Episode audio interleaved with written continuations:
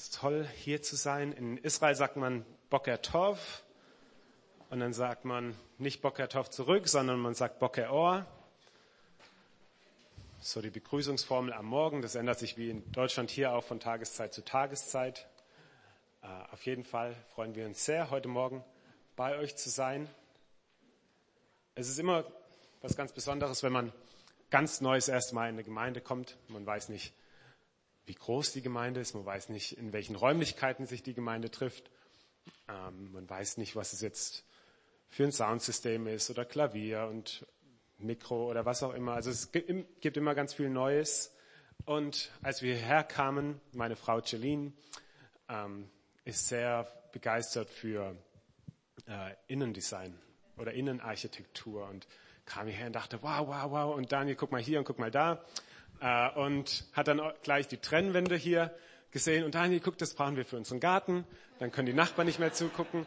Äh, und dann habe ich mir das, weil einer von uns muss es machen, ich gebe es wahrscheinlich dann eher an meine Frau weiter. Ähm, das dauert erstens bei mir viel zu lang und zweitens habe ich einfach nicht die geschickten Hände dafür äh, und habe mir das dann trotzdem mal angeguckt und sieht auch wunderbar aus. Ich stimme dazu, aber so eine einfache Wand traue ich mir selbst nicht zu, aber meiner Frau. Von daher, äh, wenn die denkt, dass es eine gute Idee ist und sie das irgendwie hinkriegt, dann unterstütze ich sie da voll und ganz. Auch die Bühne hat mich dann wieder interessiert für unsere Gemeinde in Herzliya. Ähm, also ihr habt es wunderbar hier gemacht und fühlen uns hier sehr wohl. Also ganz herzlichen Dank für die Einladung.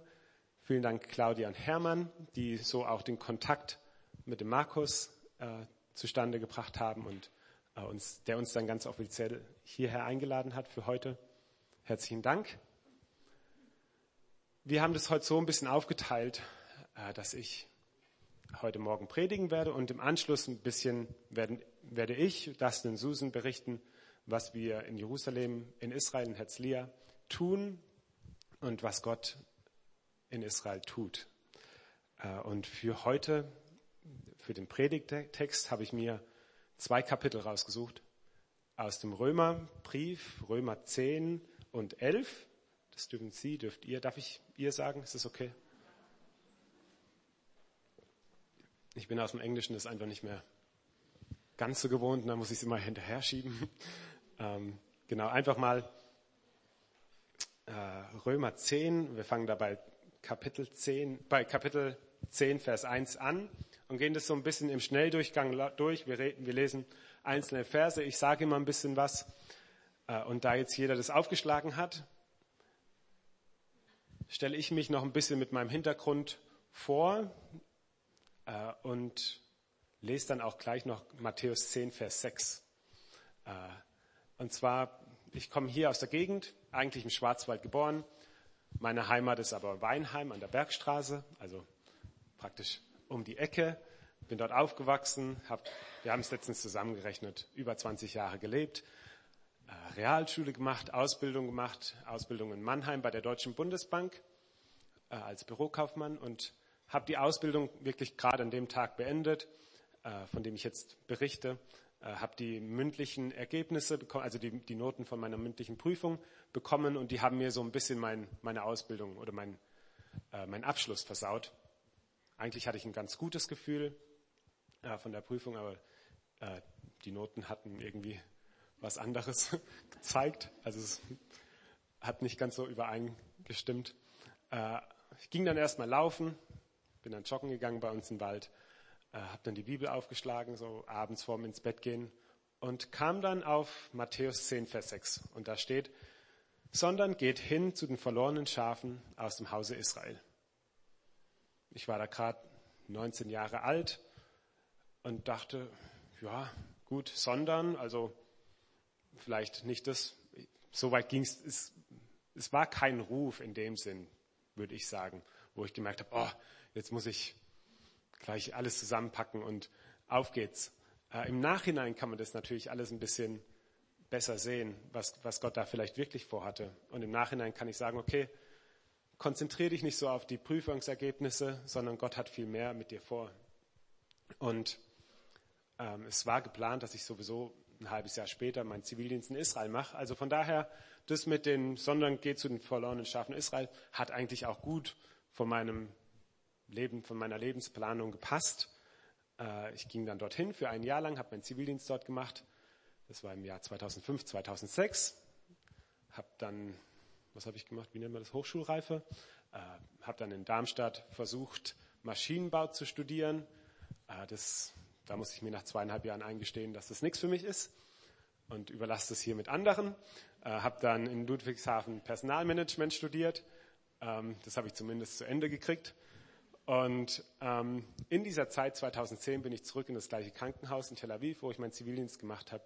Habe dann dort meine Frau Celine kennengelernt, die aus Kanada kam. Also Jerusalem, oder nein, Israel ist so ein bisschen die Zusammenführung von uns beiden. Ähm, wir hatten dann vielleicht fünf Wochen, wo wir uns kennenlernen durften, gemeinsam. Nein, wir haben nicht gleich geheiratet. Äh, wir haben auch erstmal das Ruhen gelassen, weil wir wussten, ich gehe zurück nach Deutschland, ziehe nach Kanada, haben trotzdem drüber gebetet, äh, in Kontakt geblieben und zwei Jahre später waren wir dann auch verheiratet. Und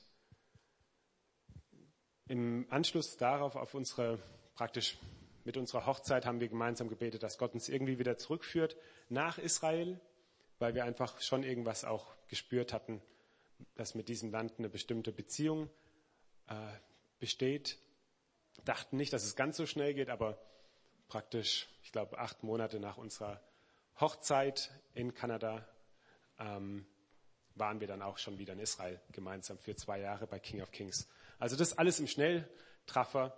Ähm, kurz ein bisschen mein Hintergrund, aber auch wie, wie Gott in dieser, will ich nicht sagen Trübsalzeit, aber in schon einer Zeit, wo es mir vielleicht, wo einige Enttäuschung da war, äh, zu mir gesprochen hat und gesagt hat, hey, es gibt noch was Wichtigeres. Was hat es mit den verlorenen Schafen Israels auf sich?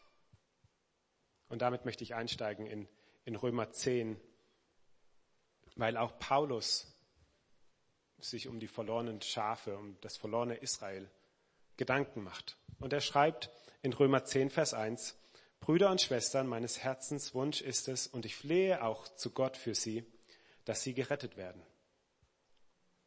Sie ist das Volk Israel, das jüdische Volk. Und er betet und er fleht zu Gott, dass das Volk Israel gerettet wird.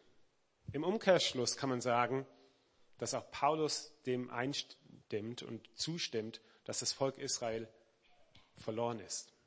Sonst hätte es nicht gerettet werden müssen. Was, was hat es mit dem jüdischen Volk auf sich? Vers 2 hilft uns da ein bisschen. Denn ich bezeuge ihnen, dass sie Eifer für Gott haben, aber ohne Aufsicht. Paulus sagt, die tun was. Die Menschen tun etwas für Gott, aber ihnen fehlt die Einsicht. Und das sieht man heutzutage immer noch beim, im jüdischen Volk. Viele von euch haben vielleicht äh, die, die schwarzen, die schwarz angezogenen orthodoxen Juden im Kopf mit ihren, äh, mit ihren Hüten. Vielleicht war der ein oder andere schon mal in Israel. Viele in Israel glauben an Gott. Und in dem Fall würde ich sogar sagen, wir Zumindest teilweise glauben wir an, an den gleichen Gott. Und sie tun sehr viel. Sie haben, sie haben nicht nur die 613 Gesetze und Gebote, sondern sie haben tausende Gesetze und Gebote gemacht, nur um kein Gesetz zu brechen, nur um heilig für Gott zu sein. Und sie brechen sich wirklich einen ab, nur um gerecht vor Gott zu sein. Und hier sagt, sagt Paulus ganz klar, aber sie haben keine Einsicht. Was für Einsicht? Was fehlt ihnen? Wenn ich sage, wir haben in etwa, teilweise zumindest den gleichen Gott, dann meine ich, dass das Volk Israel so nah dran ist, so nah an unserem Glauben dran ist, aber es fehlt ihnen einfach nur kleines bisschen. Ihnen fehlt Jesus. Ihnen fehlt der Messias, der uns praktisch zum Vater bringt. Das ist das kleine bisschen, was dem jüdischen Volk fehlt. Das ist die Einsicht, die ihnen fehlt. Sie können die Gerechtigkeit nicht schaffen, sondern sie müssen Jesus in ihr Herz einladen und als ihren Messias erkennen. Vers 3 sagt, denn sie erkennen die Gerechtigkeit nicht, die vor Gott gilt, und suchen, ihre eigene Gerechtigkeit aufzurichten und sind zu der Gerechtigkeit Gottes nicht untertan. Genau das, was ich gesagt habe. Sie werken vor sich hin, sie tun Werke und sie halten die Gesetze. Aber das, was Gott ihnen sagt, die, die Vergebung der Sünde, geht nur durch Jesus. Man kommt nur ins Himmelreich durch Jesus. Dieser, dieser Sicht, dieser Gedanke ist ihnen verbaut. In Römer 10, Vers 9 und 10 sagt Paulus ganz genau, wie man zum Vater kommt. Wenn du mit deinem Mund bekennst, dass Jesus der Herr ist und glaubst in deinem Herzen, dass ihn Gott von den Toten auferweckt hast, so wirst du gerettet. Denn wer mit dem Herzen glaubt, wird gerecht, und wer mit dem Mund bekennt, wird selig. Mit dem Mund bekennen, in dem Herzen glauben, dass Gott Jesus von den Toten auferweckt hat. Das ist der Schlüssel für die Errettung. Und wenn Paulus von einem verlorenen Volk spricht, dann geht es genau darum. Dann geht es genau darum, dass, dass dieses Volk dies nicht erkannt hat. Sie glauben nicht mit dem Herzen und sie bekennen nicht mit dem Mund. Das gilt nicht nur für das jüdische Volk, sondern das gilt auch für uns. Auch wir müssen mit dem Herzen glauben und mit dem Mund bekennen. Jetzt geht es ein bisschen in Richtung Fragen. Paulus hat ein paar Fragen, die er sich selbst stellt. Das werden wir auch im nächsten Abschnitt sehen. Vers 19. Ich frage aber, hat es Israel nicht verstanden? Als erster spricht Mose in 5. Mose 32, Vers 21. Ich will euch eifersüchtig machen auf ein Nichtvolk. Über ein unverständiges Volk will ich euch zornig machen. Jetzt wird es interessant, weil die Beziehung Gott, das Volk Israel, erweitert sich hiermit. Auf einmal kommt eine dritte Partie ins Spiel. Gott bringt eine dritte Partie ins Spiel, die das Volk Israel eifersüchtig machen soll, zornig machen soll, im positiven Sinn. Diese, das Volk Israel soll erkennen, dadurch, dass andere ein Leben mit Gott vorleben, soll das, Israel, das soll das Volk Israel erkennen, was, sie, was ihnen fehlt, was ihnen im Glauben fehlt und was sie vermissen. Weiter in Vers 20, Jesaja aber wagt zu sagen, ich ließ mich finden von denen, die mich nicht suchten. Ich offenbarte mich denen, die nicht nach mir fragten. Als Paulus seine Missionsreisen gestartet hat, hat, glaube ich, keiner die Hand gehoben und gesagt, Paulus, komm doch mal zu uns, wir laden euch ein, wie jetzt hier in Bensheim. Gab es nicht. Es hat keiner danach gefragt. Niemand wusste Bescheid. Er ging einfach los mit der Leitung des Heiligen Geistes und erzählte von Gott, ob jemand davon hören wollte oder nicht. Und das, genau das hat, hat Jesaja schon prophezeit, dass Gott hinausgehen wird und sein Volk durch andere Völker eifersüchtig machen wird. Wir kommen zu Vers 11, äh, Kapitel 11, Vers 1. Die nächste Frage. So frage ich nun, hat denn Gott sein Volk verstoßen? Und die Antwort ist nein, das sei ferne. Denn auch ich bin ein Israelit vom Geschlecht Abrahams aus dem Stamm Benjamin. Also die erste Frage, hat Gott sein Volk verstoßen? Und direkt die Antwort, das sei ferne, das hat er nicht getan. Und er zeigt sich als ein Beispiel. Er ist Teil des jüdischen Volkes, aber auch römischer Staatsangehöriger, hat praktisch doppelte Staatsbürgerschaft hier und zeigt mit seinem Beispiel selbst, dass Gott nicht sein Volk verstoßen hat. Gott ist nicht fertig mit seinem Volk.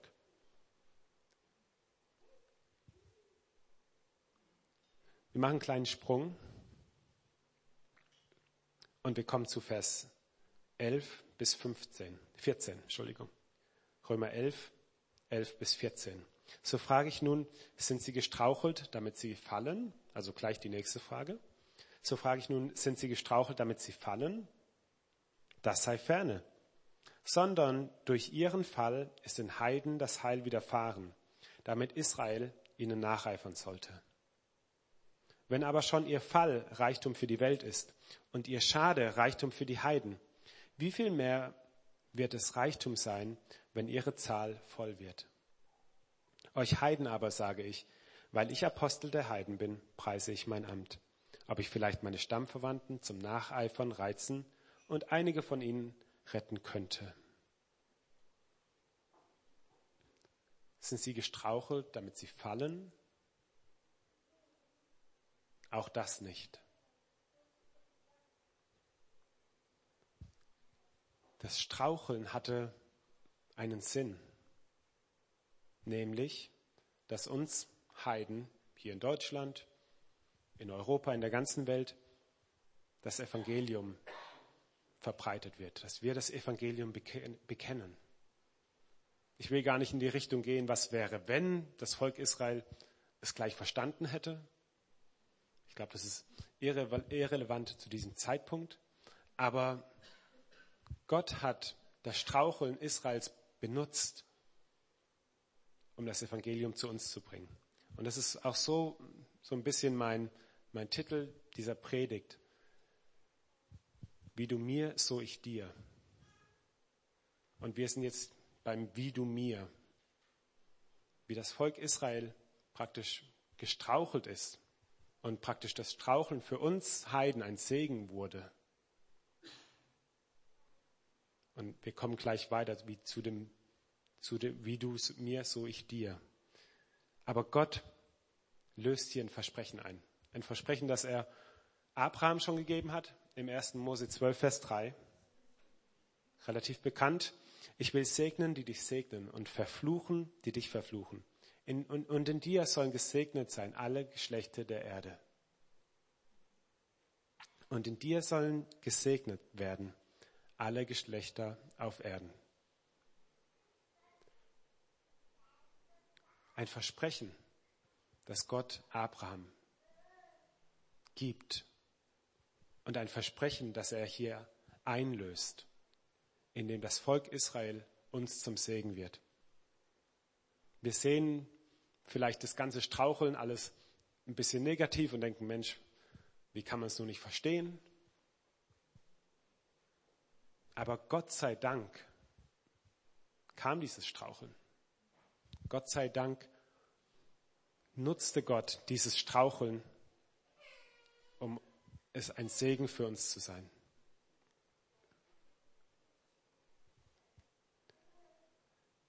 Wie du mir, so ich dir.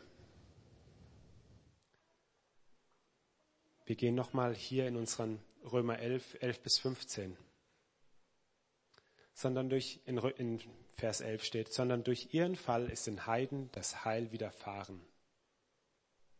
Und der Satz geht weiter, damit Israel ihnen nacheifern sollte. Dieses Wort damit ist so ein bisschen mein, mein Schlüsselpunkt hier. Durch den Fall Israels haben wir das Evangelium zu uns bekommen damit wir es wieder nach Israel zurückbringen.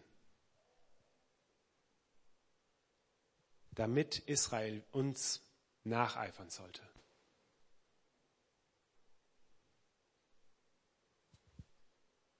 Es ist interessant, wie Gott schon zu Abrahams Zeiten einen Plan hatte, nicht nur für sein Volk, sondern schon zu Abrahams Zeiten hatte Gott einen Plan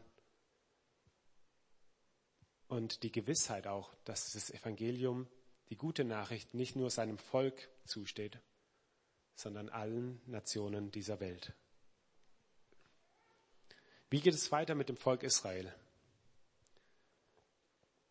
Vers 25 und 26. Ich will euch, liebe Brüder, dieses Geheimnis nicht verhehlen, damit ihr euch nicht selbst für klug haltet. Verstockung ist in einem Teil Israels widerfahren, solange bis die Fülle der Heiden zum Heil gelangt ist. Und so wird ganz Israel gerettet werden, wie geschrieben steht, es wird kommen aus Zion der Erlöser, der abwenden wird alle Gottlosigkeit von Jakob.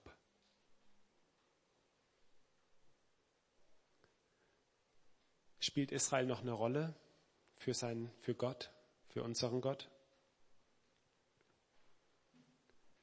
Verstockung ist einem Teil Israels widerfahren. Wir haben erkannt oder wir haben gesehen, dass Paulus, Teil des jüdischen Volkes, von Gott aus auf ganz wunderbare und wirklich wunderbare Art und Weise gerettet wurde. Es ist ihm also nicht egal, was mit dem jüdischen Volk passiert. Und auch Paulus selbst sagt, dem jüdischen Volk ist zum Teil Verstockung widerfahren. Da muss es also auch ein anderer Teil, egal ob es ein großer oder ein kleiner Teil ist, geben, dem keine keine, keine Verstockung widerfahren wurde. Und genau das ist uns wichtig, dass wir einmal wissen, Mensch, es gibt Menschen in Israel, die offen für das Evangelium sind. Punkt eins, es gibt Menschen, die offen sind, das Evangelium zu hören. Und der zweite Punkt ist, ich sehe einen Auftrag für uns Christen, den wir hier in Römer 11, Vers 11 sehen. Ein Leben zu leben, das jüdische Menschen, das das Volk Israel zum Nacheifern reizen sollte. Je nach Übersetzung kann Nacheifern auch zur Eifersucht treiben, äh, übersetzt werden oder so in dieser Richtung. Wir sollen ein Leben führen, wo Menschen um uns herum, ich glaube, das kann man auch ganz allgemein betrachten, unsere Nachbarn, hier bezieht sich das ganz, ganz konkret auf Israel, aber für jeden unter uns, wir müssen ein Leben als Christ führen, das Menschen zum Nacheifern reizen soll. Und wie gesagt, ganz konkret hier für das jüdische Volk. Der Aspekt ist natürlich ein bisschen einfacher für uns. Wenn wir zu Hause wohnen, haben wir jüdische Nachbarn. habt ihr wahrscheinlich nicht. Und wenn, dann ist es die starke Ausnahme. Aber es gibt trotzdem Dinge, die ihr tun könnt. Paulus wusste von der Verstockung des Volkes, von diesem einen Teil. Und er hat nicht aufgegeben, diesen anderen Teil zu erreichen. Das ist unsere Motivation. Auch ein Teil unseres, unserer, des, des Grundes, warum wir in Israel sind. In der Abschnitt in Römer 11, 11 bis 15 in der Lutherbibel ist überschrieben, die Berufung der Heiden als Hoffnung für Israel. Und das sehe ich als unseren Auftrag meiner Frau und mir, Dustin Susan, aber auch, wie es überschrieben wird, die Berufung der Heiden.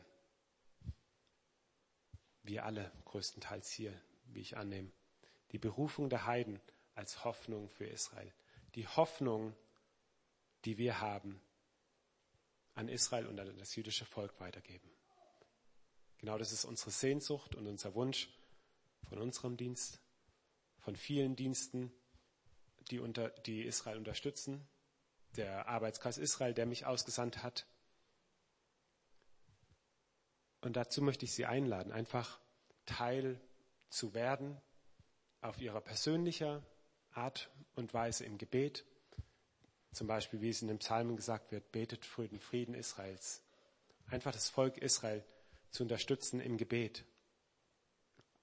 Aufzustehen, wenn was gegen das jüdische Volk gesagt wird. Antisemitismus ist wieder sehr stark im Kommen. Ähm, es ist schon eher eine alte Statistik, aber vor ein paar Jahren war es schon, dass jeder Vierte hier in Deutschland äh, vielleicht nicht unbedingt ein Antisemit ist, aber sehr stark in diese Richtung schwankt.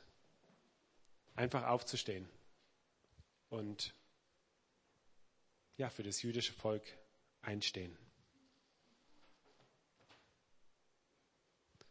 Vater im Himmel, wir danken dir, dass du über deinem Volk wachst. Herr, du hältst dein Volk, du hältst deine Hand über deinem Volk in den ganzen politischen Dingen, die sich tun. Aber Herr, wir möchten auch für, für die geistlichen Dinge, für die geistlichen Sachen, die, die sich in Israel bewegen, einstehen und vor dich treten, Herr. Und wir möchten das Volk Israel vor dich bringen und ja, dich anflehen, dass, dass du Gnade hast und ihnen die Augen öffnest, Herr. Nimm du ihnen den Schleier von den Augen, der, der sie hindert, dich zu sehen. Herr, hilf du uns allen, für dein Volk einzutreten und einzustehen. Und zeig du jedem ganz individuell, wie das möglich ist. Herr, wir danken dir dafür, dass wir hier als Gemeinde sein dürfen und diesen Segen genießen dürfen, du, den du schon vor so langer Zeit versprochen hast und der durch dein Volk zu uns gekommen ist. Und so möchten wir sagen, wie du mir, wie das Volk Israel uns, so möchten wir auch wieder das Evangelium zu dir, zu diesem Volk bringen.